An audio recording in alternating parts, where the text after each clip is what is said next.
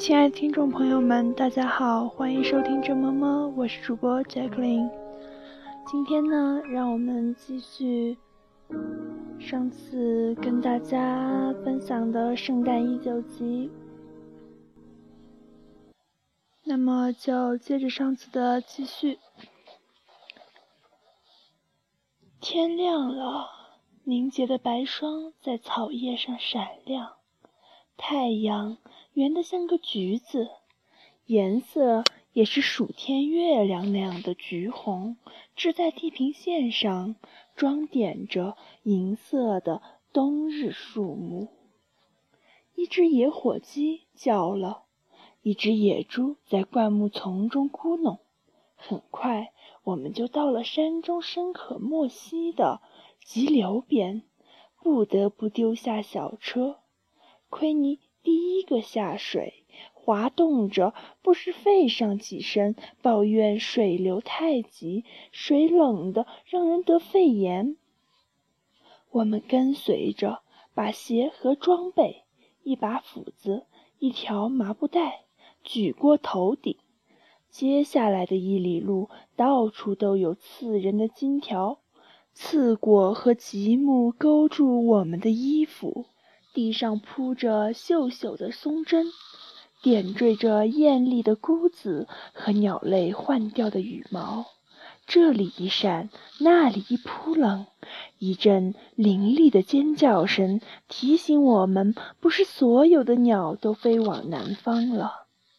小路总是在一池池的柠檬色阳光和漆黑的藤廊中蜿蜒，又有一条小溪要穿过。一大群受惊的斑点鳟在我们周围把水搅得翻泡，大如盘子的青蛙练习着腹部弹跳。水工河狸正在修建一个水坝，对面的岸上。奎尼甩着身上的水，颤抖着。我朋友也颤抖起来，不是冷的，而是兴奋的。他仰起头，深深吸入松香浓郁的空气，同时帽子上的破旧的玫瑰上脱落了一片花瓣。我们就要到了，你闻到气息了吗，巴迪？他问。似乎我们就要到达的是一片大海。可那的确也是一片海洋，连着几英亩芬芳的节日之树，叶上带刺的冬青，红色浆果像中国铃铛一样闪亮，黑色乌鸦尖叫着飞扑上去。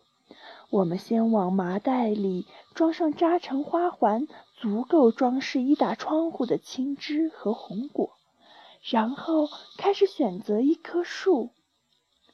他应该，我朋友呻吟着，比男孩高一倍，这样他们就偷不到我们上面的星星。我们选的那一棵有我的两倍高，那英勇而飒爽的小蛮子，挺过了三十伏之后，才在断裂时发出哭泣般的嘎吱声，翻倒在地。我们使劲儿拖着它，踏上了漫长的归途。像拖一头死去的猎物，没走几码，我们就放弃挣扎，坐下来大口喘气。不过，我们怀着猎人凯旋的心情，树上散发的冰冷提神的香气，也使我们又有了精神，促使我们继续。黄昏时。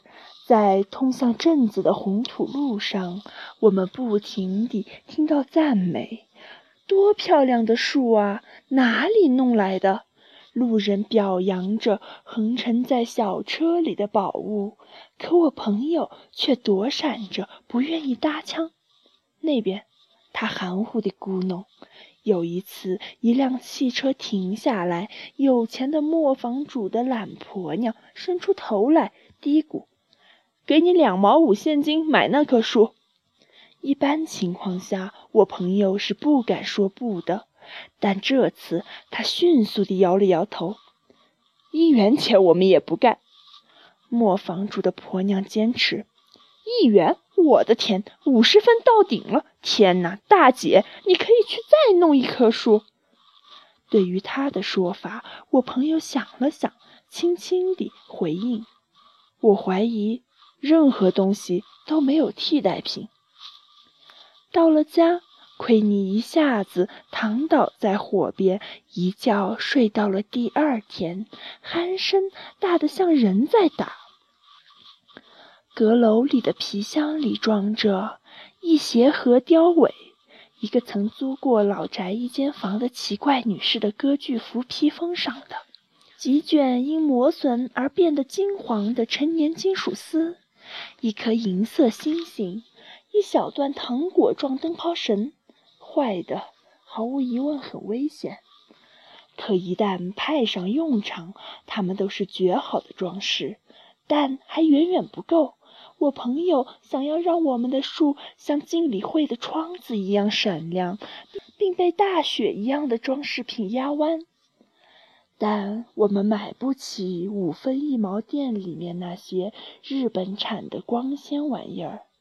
于是，就像往常一样，一连几天坐在厨房的桌子边，手拿剪刀、彩笔和一沓沓彩纸。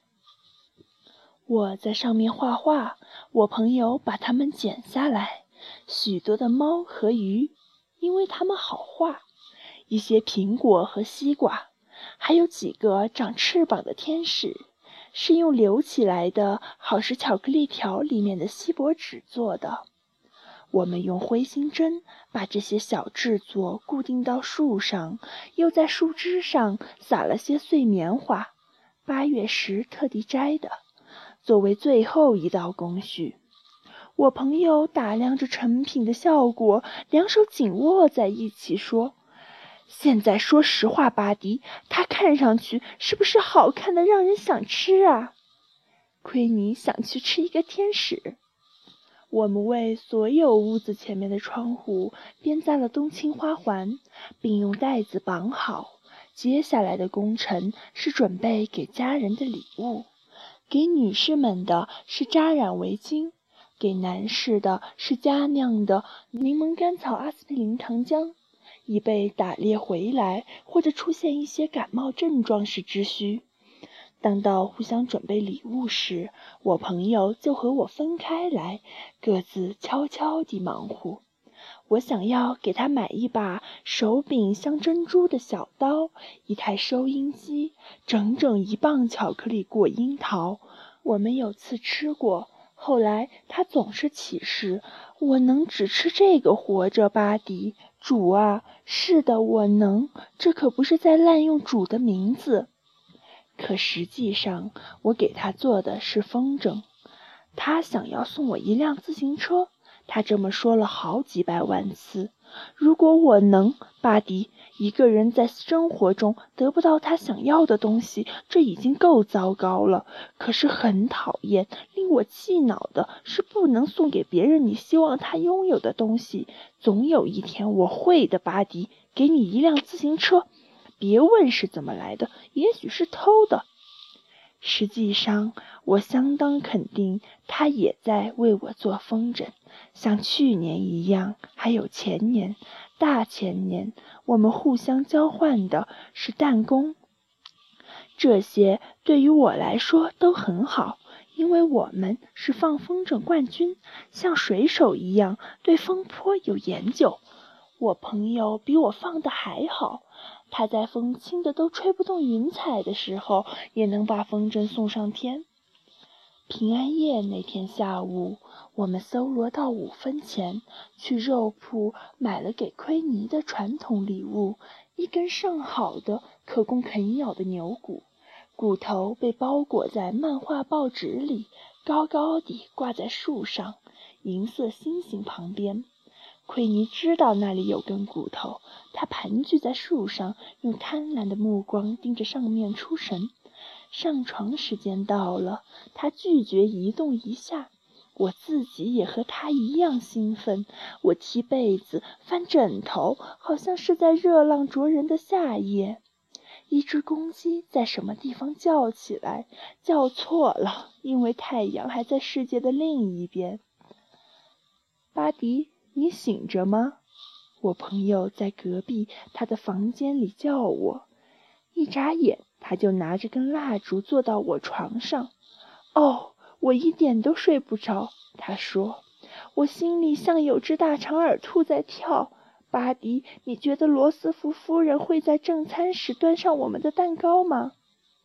我们挤在床上，他捏捏我的手，表示我爱你。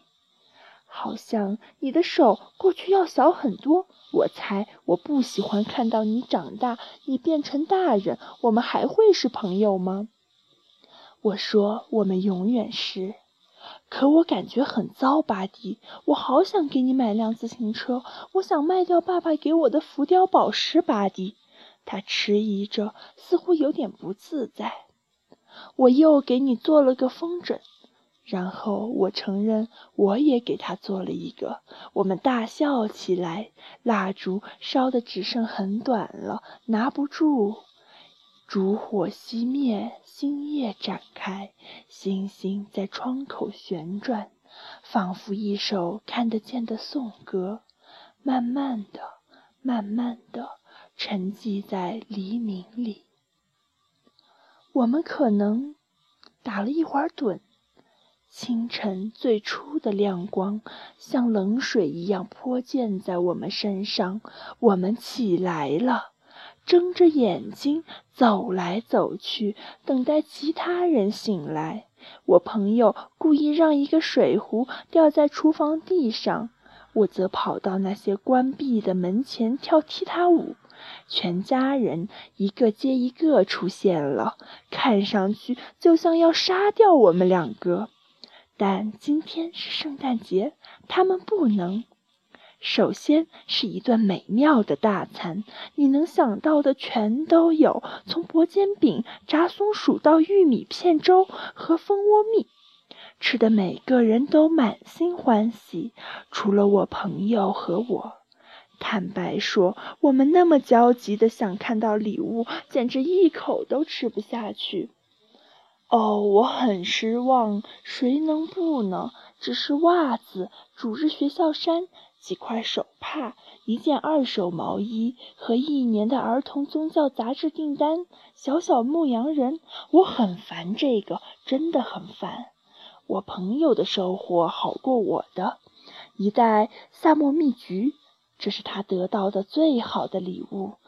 可是他最得意的是他出嫁的姐姐织的一条羊毛白披肩。他说他最喜欢的礼物是我给他做的风筝，它非常美丽，但是还没有他做给我的那只好。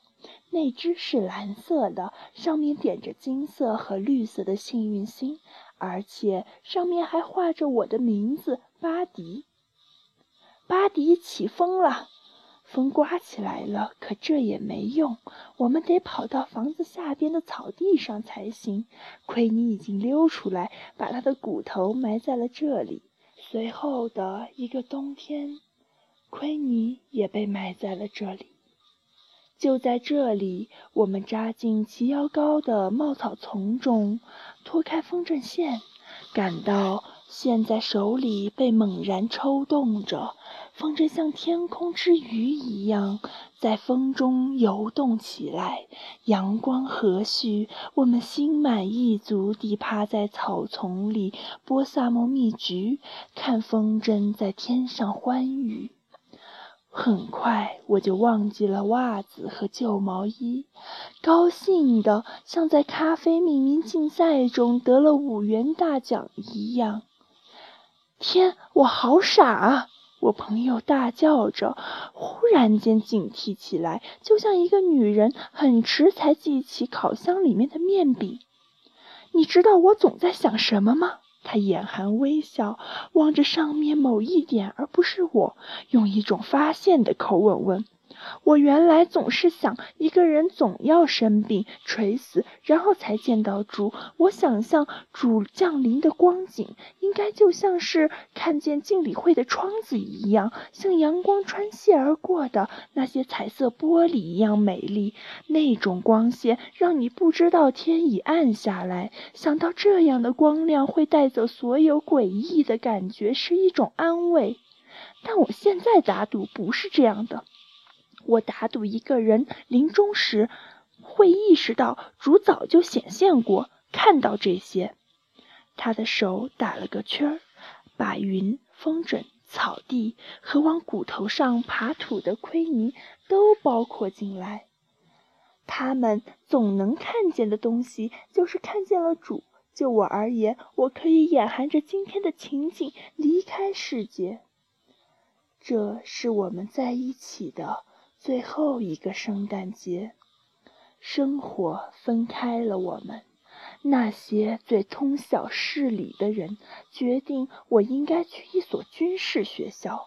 因此，接下来我我便凄惨地经历了那些吹着军号的监狱，敲着可增起床鼓的夏令营。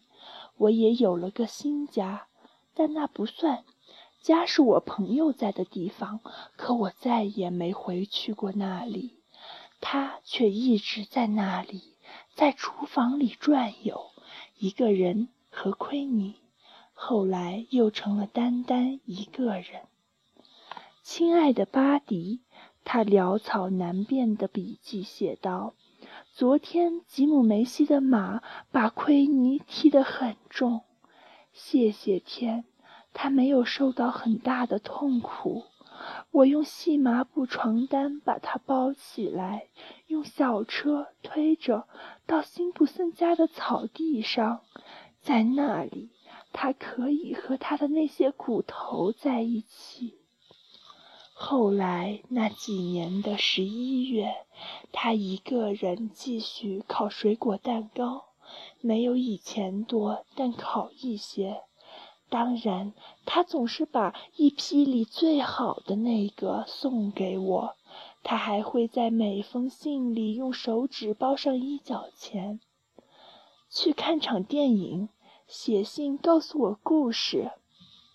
但后来的信里，他渐渐地总是会搞混我和他另外那个朋友，那个一八八零年代就去世的巴迪。